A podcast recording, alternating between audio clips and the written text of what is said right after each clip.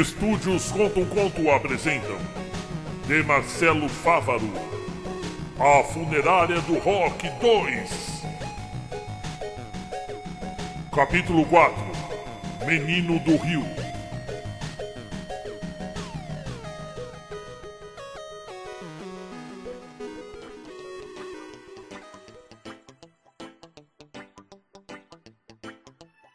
Chegamos à Baixada Fluminense junto com o amanhecer, mostrando a cidade mais linda de todo esse planeta.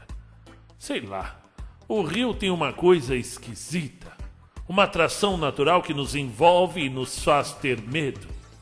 Primeiro sentimos um calor que não se sente em São Paulo. Depois, dirigindo já pela Avenida Brasil, vem um receio, uma curiosidade diferente é claro que tem favela onde moramos, na Pauliceia. Mas é algo completamente diferente e ao mesmo tempo tão parecido no Rio. Depois, já na cidade, logo que descemos do carro, vem o sotaque tão característico.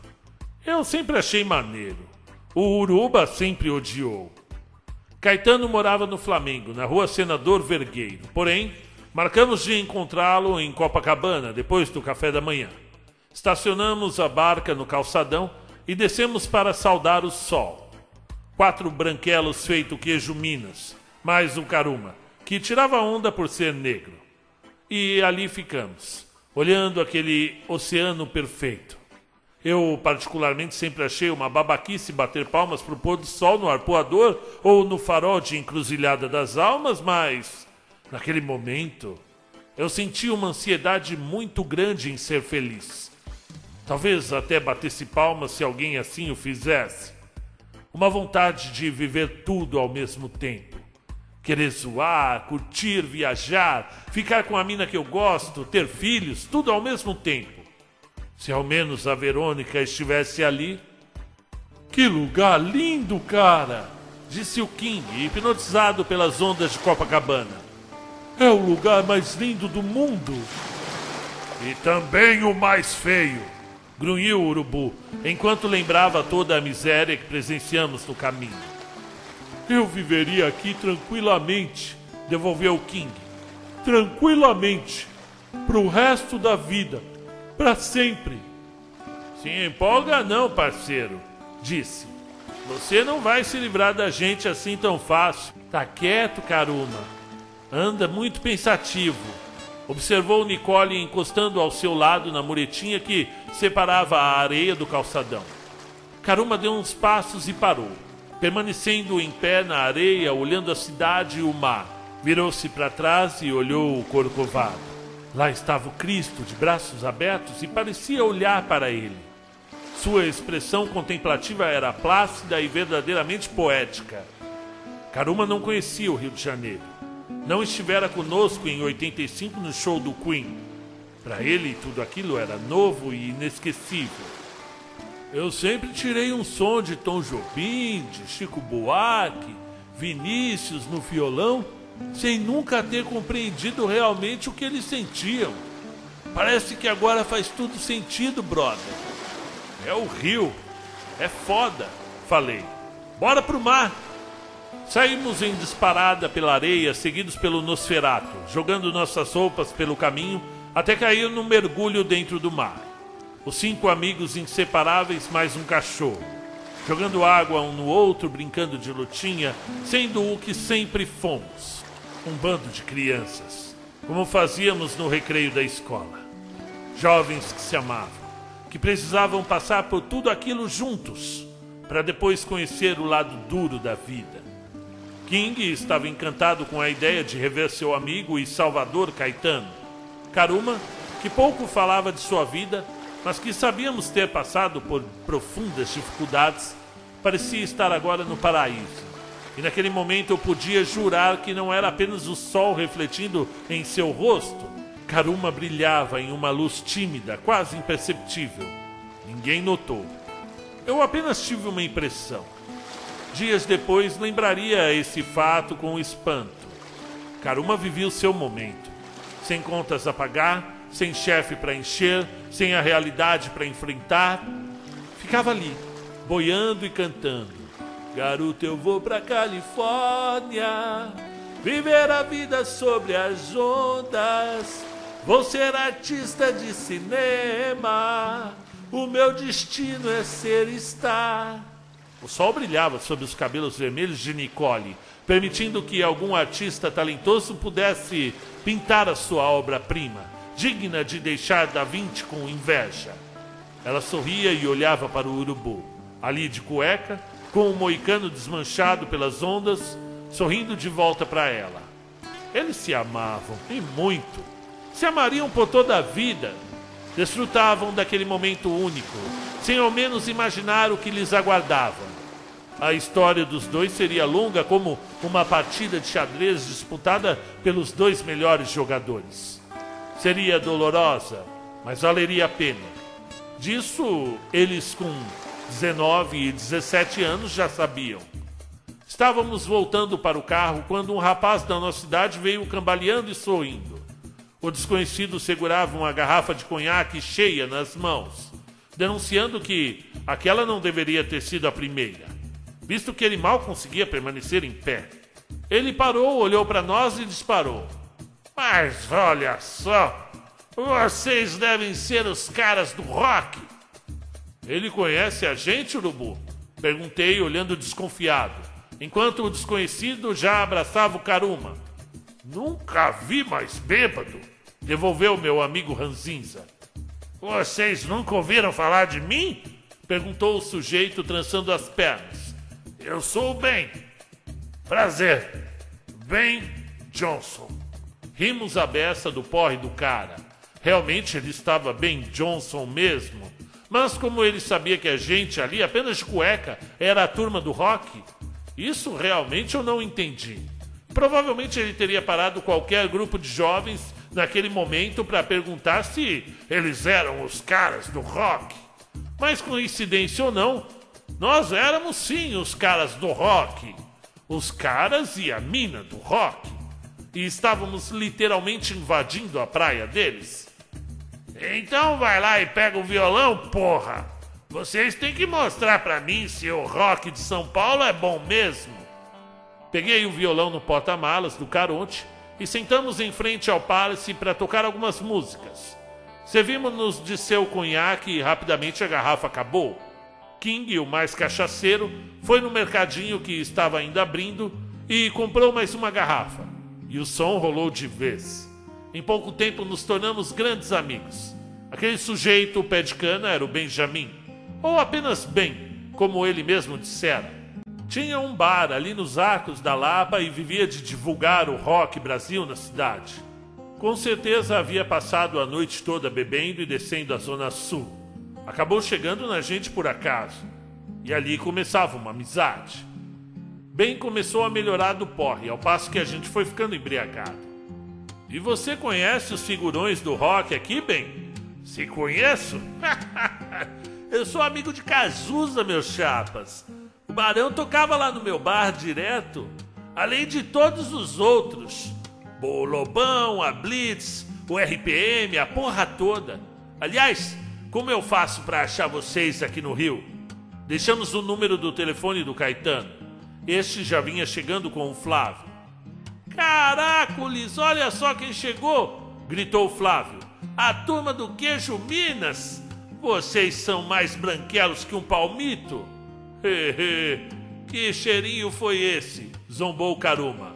É por acaso o carro de vocês? Ah, vocês não valem nada.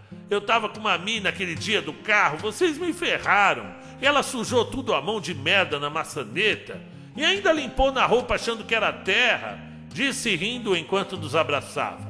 Vocês estão devendo uma lavagem para o meu carro. Ele está fedendo até hoje. Flávio sempre foi zoador. Seu senso de humor era assim. Ninguém imaginava que aquele mala bombadão que mexeu conosco no mirante da cidade mineira iria se tornar um grande amigo a ponto da gente visitá-lo lá no Rio. Não fosse ele ter rapidamente chamado o tio da Polícia Federal, talvez estaríamos presos ou até motos nas mãos da gangue do Vladimir Vampirão.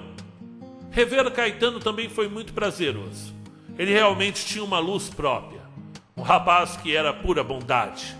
Cumprimentou-nos com grande alegria. Abraçou cada um de nós, inclusive o nosso mascote. Mas ao King lançou um longo afago, dando-lhe um brando beijo na testa. E King ficou vermelho, afinal, apesar de estar ansiosamente esperando esse reencontro, não estava acostumado a essas manifestações francas de apreço. Os cariocas sempre foram mais carinhosos. Enquanto King permanecia encabulado, tratamos de aumentar seu rubor cantando O Menino do Rio. Calor que provoca arrepio. Caê, que a princípio também ficou vermelho, logo achou graça e todos nós rimos. O Caetano, o Caê, ele tinha a pele morena do sol da praia, os cabelos castanhos claros, encaracolados, que descia pela testa, como se usavam nos anos 80 no Rio.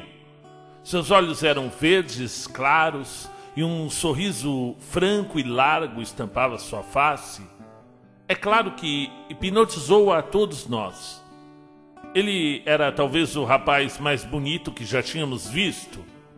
A beleza inocente, ao mesmo tempo maliciosa, é, vestia jeans curto, regata e chinelão nos pés. Pegou nossas mãos e nos convidou a ficar em seu apartamento, almoçar lá.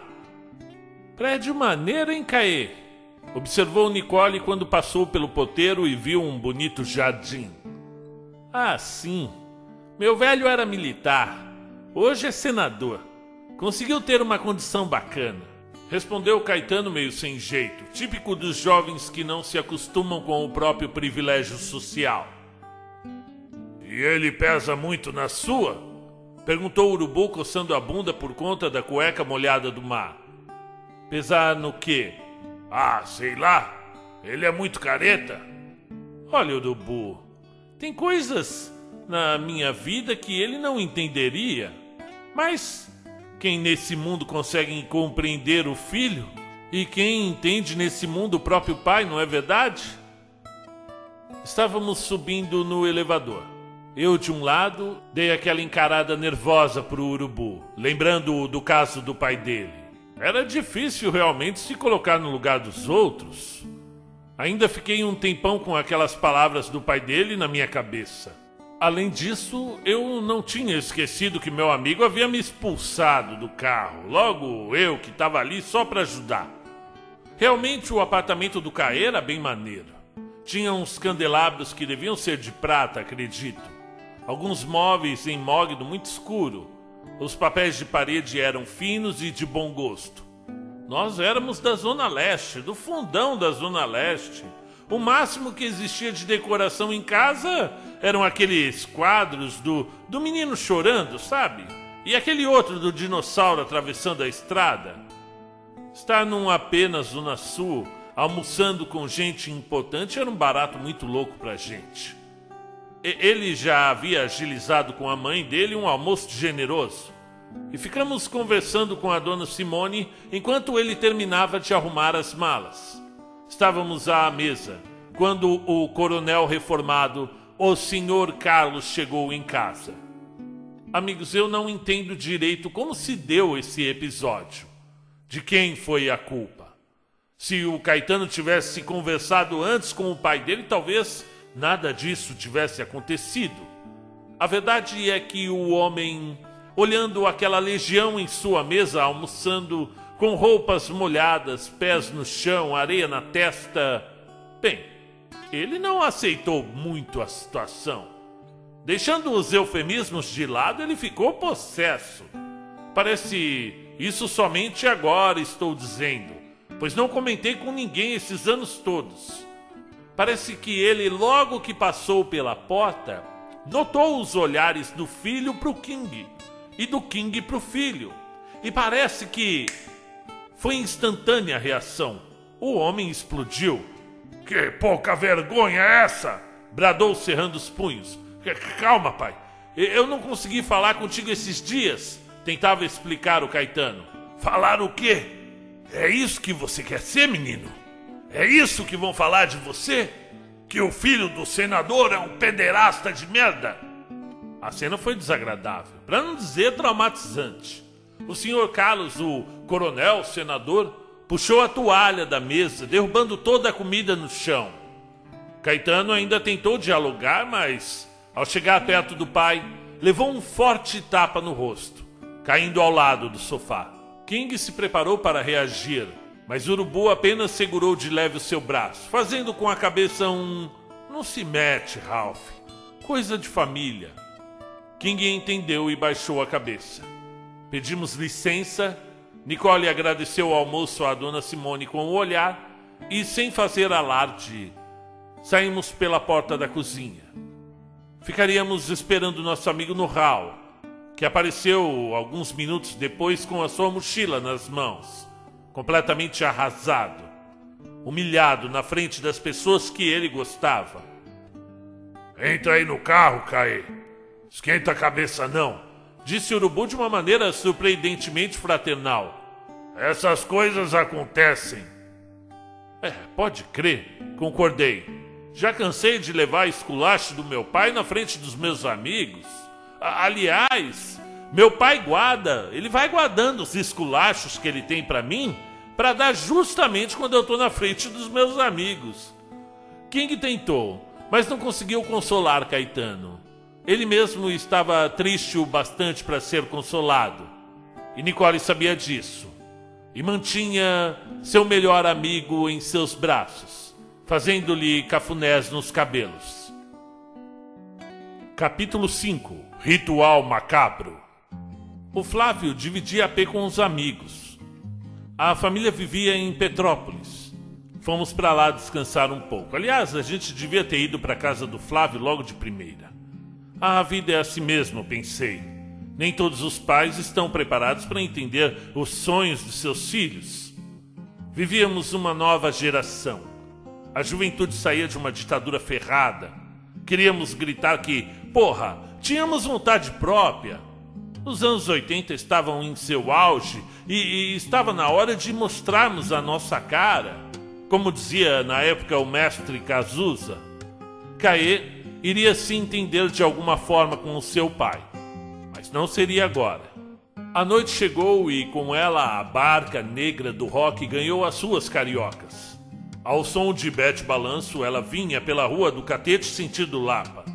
Por onde passávamos, as pessoas paravam para olhar a bela caravan negra com um caixão em cima. Na frente, o Monza vermelho do Flávio ia mostrando o caminho. Descemos do carro e logo encontramos o bar do Ben.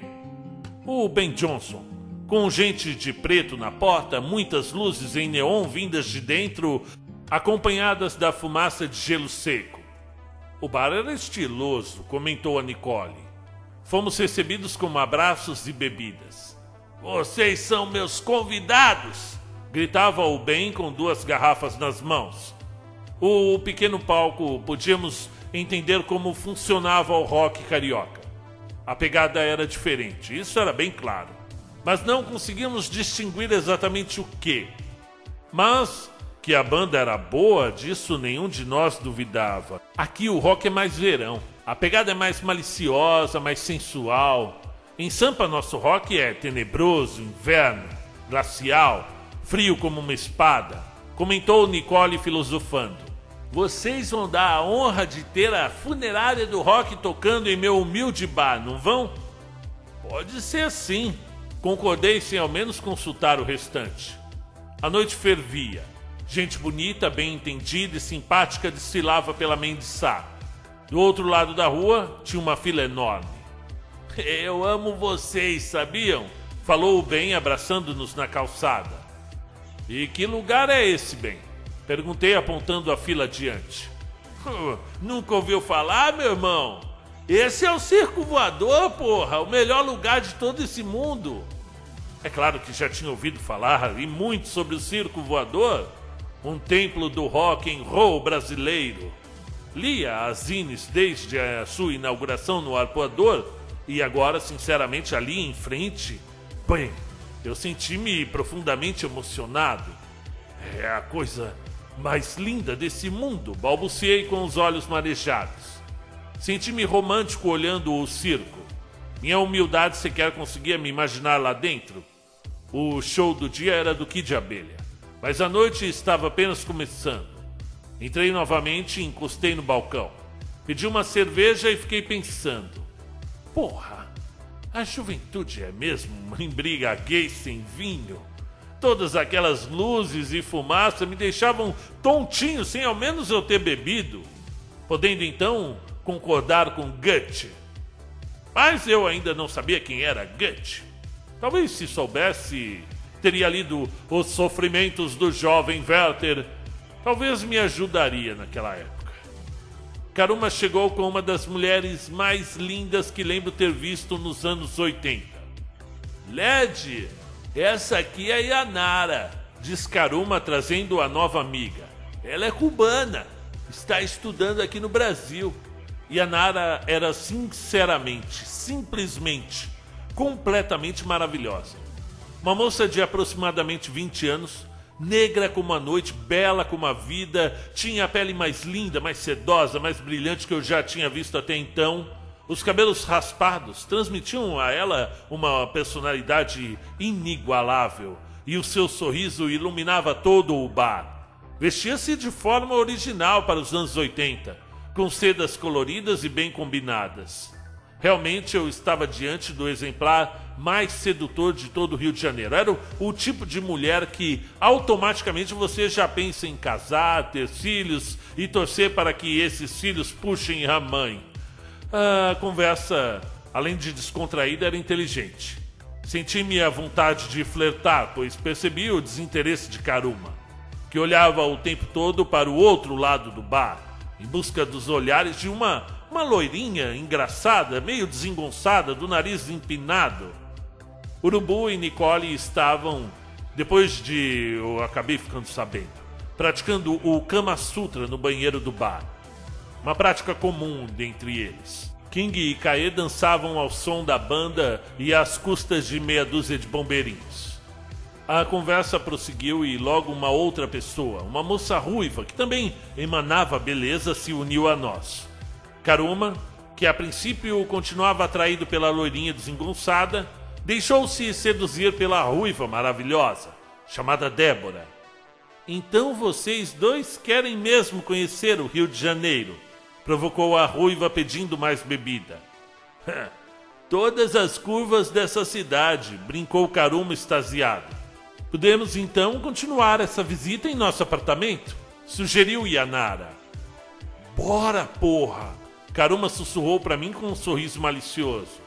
Calma, essa esmola é demais, Karuma. Vamos com calma. E tem mais, a, a Verônica. Nossa calma durou pouco.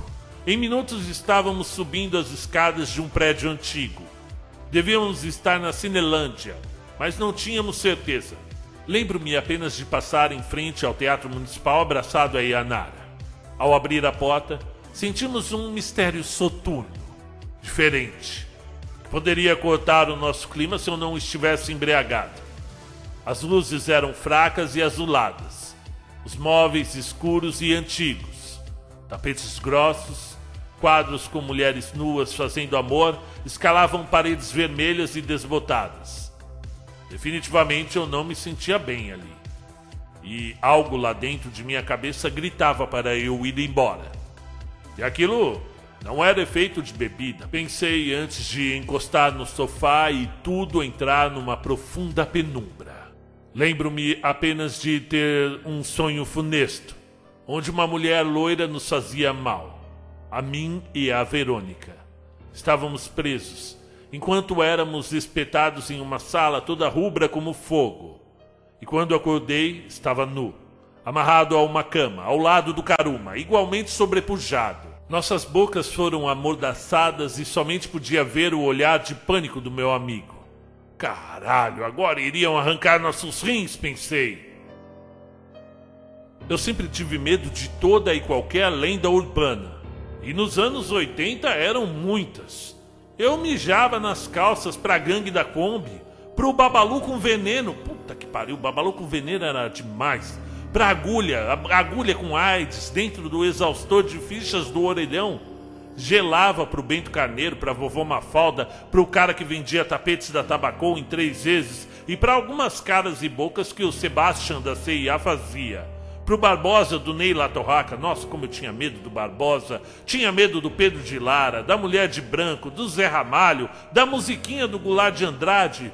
Meu, eu não podia ver uma boneca da Xuxa e nem do Fofão. Não brincava o jogo do copo e não assistia os episódios de terror do Chaves. Cagava para os encerramentos das programações das emissoras.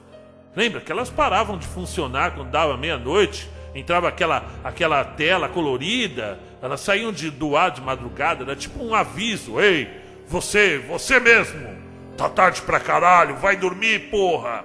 E a tela ficava colorida e surgiam uns barulhos sinistros, meio assim. Quando aparecia aquele Jesus do SBT com uma luz atrás da cabeça dele, ah, eu tinha arrepios e pedia perdão para Deus. E realmente a coisa, que já estava esquisita, ficaria muito pior.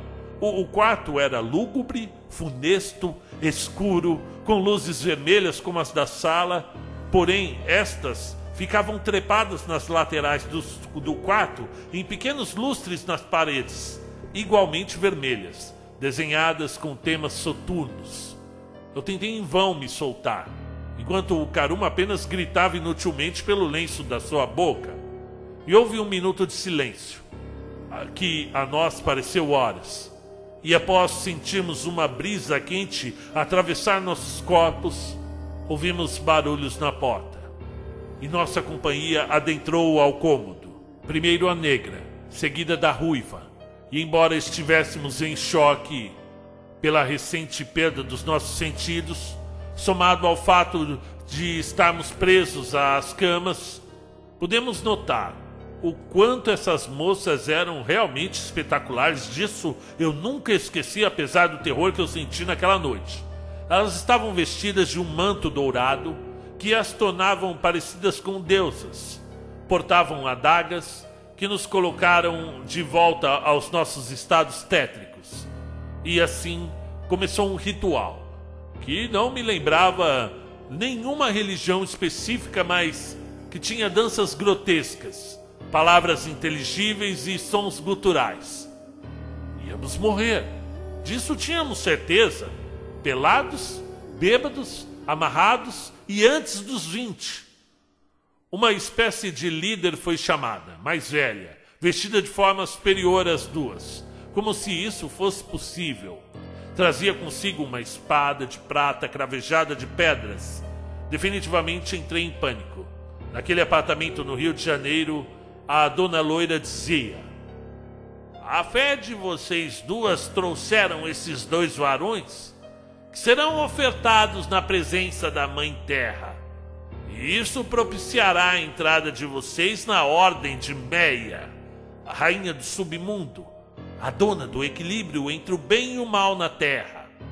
A mulher continuou em tom profético: Vocês terão o privilégio de servir a um propósito maior, doando suas vidas em troca da evolução dessas duas moças dentro da nossa ordem. Fodeu, pensei. Não havia nada naquele momento que pudesse nos salvar. Trancados e amarrados, dispostos nus diante das adagas malditas de duas malucas. Quem será o primeiro? perguntou Débora. Pode ser o negro, proclamou a líder. Vamos prepará-lo. Olha aqui, rapaz, disse a mulher segurando o rosto de Caruma. E nesse instante, olhando para o meu amigo, aconteceu uma parada meio sinistra. Algo que eu não entendi direito, porque toda a obstinação e tenacidade da senhora foi se transformando em incerteza, inconstância e finalmente medo. Havia o mais puro pavor em sua face ao centrar-se nos olhos do Karuma, que permanecia em pânico. Sua espada caiu no chão, enquanto ela dava passos trêmulos para trás diante do espanto de suas súditas. A mulher estava com medo do Karuma. É, medo era apelido, ela ficou pálida, balbuciando as seguintes palavras: Ele é de Tumã! Ele é de Tumã! É um cavaleiro de Tumã! Repeti em choque. Suas idiotas! Finalmente retomou a voz. Onde vocês encontraram esses rapazes? Bem, foi num bar ali, né? Não importa! Esse menino, esse rapaz, ele é intocado, é um cavaleiro de Tumã. Ele é um cavaleiro, um descendente direto dos mais antigos cavaleiros de Tumã. Eu não sou, não! Gritou Karuma logo que conseguiu cuspir o pano que o amordaçava. Tem certeza?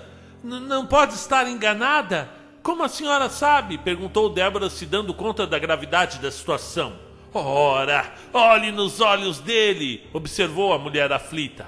Há um brilho dourado próprio da luminescência dos cavaleiros. Isso eu não sou, não. Eu não sou esse negócio de cavaleiro, não, repetiu Caruma aflito. Cala a boca, Caruma! Eu gritei, libertando-me do lenço da boca. Ele é cavaleiro que você está falando, sim. Ele é o cavaleiro e vocês estão tudo fodida. Ele, ele vai fritar o cérebro de vocês. Eu não vou, não. Vai sim, ele vai fritar o cérebro de vocês. Rapaz, disse a mentora das meninas com a voz embargada. Eu peço desculpa pelas minhas meninas. Elas são levianas. Elas não levaram em consideração. Solta a gente, implorou Karuma, sendo imediatamente atendido.